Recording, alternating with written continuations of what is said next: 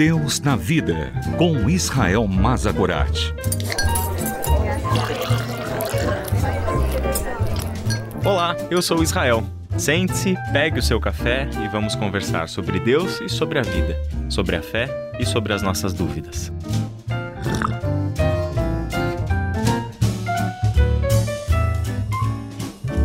Havia em Jope uma discípula chamada Tabita, que em grego é Dorcas. Com essas palavras, Lucas, no livro de Atos dos Apóstolos, capítulo 9, do versículo 36 até o 41, nos fala sobre um feito milagroso realizado por intermédio da vida de Pedro. Nós estamos falando da ressurreição de uma mulher chamada Tabita, como nós lemos. E é interessante que Lucas, ao contar-nos esta história, não se limita a dizer qual foi o milagre e como este milagre aconteceu. Embora seja, sim, algo extraordinário, completamente fora do comum, ou seja, não é todo dia que a gente vê uma pessoa sendo ressuscitada. Certamente também não era assim naquele tempo. Mas Pedro está realizando ali este milagre. E ao contar essa história, Lucas faz algo que chama a nossa atenção. Ele faz questão de nos contar quem era Tabita. E a primeira coisa que ele faz ao descrever esta mulher que vivia na cidade litorânea de Jope é que ela era uma discípula.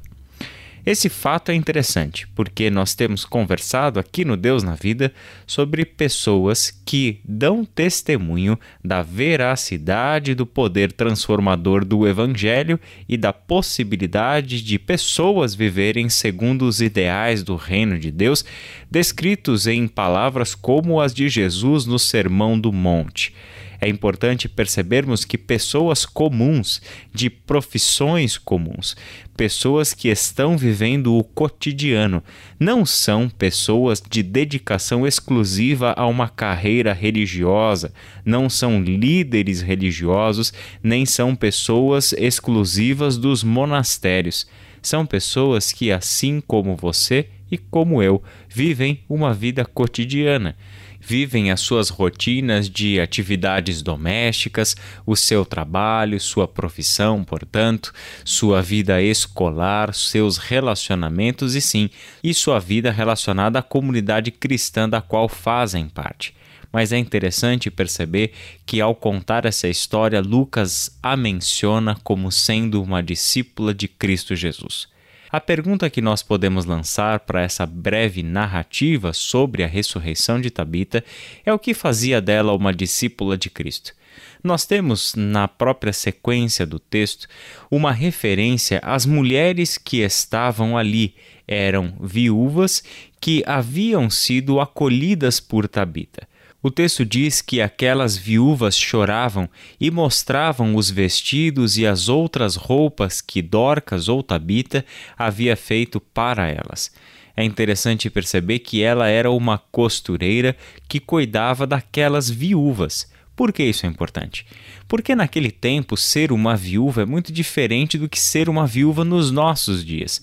Sem dúvida nenhuma que possivelmente a dor emocional de perder o ente querido, o cônjuge, é comum. É uma dor presente e todos nós sentimos isso.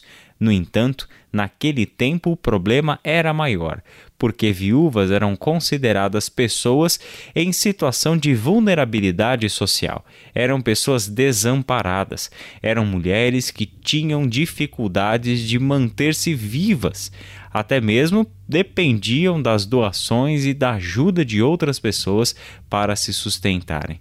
Por essa razão, nós temos aqui uma mulher exemplar cuja morte trouxe grande tristeza para todas aquelas viúvas e deixou uma saudade, um vazio que Pedro, orientado por Deus, decidiu agir, orar por ela e pedir para que Deus a ressuscitasse.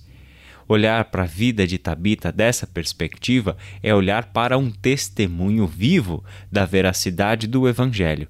Alguém que passou a viver não mais de acordo apenas com as suas necessidades e apenas com aquilo que lhe convém, mas é uma pessoa que passou a viver para o seu próximo.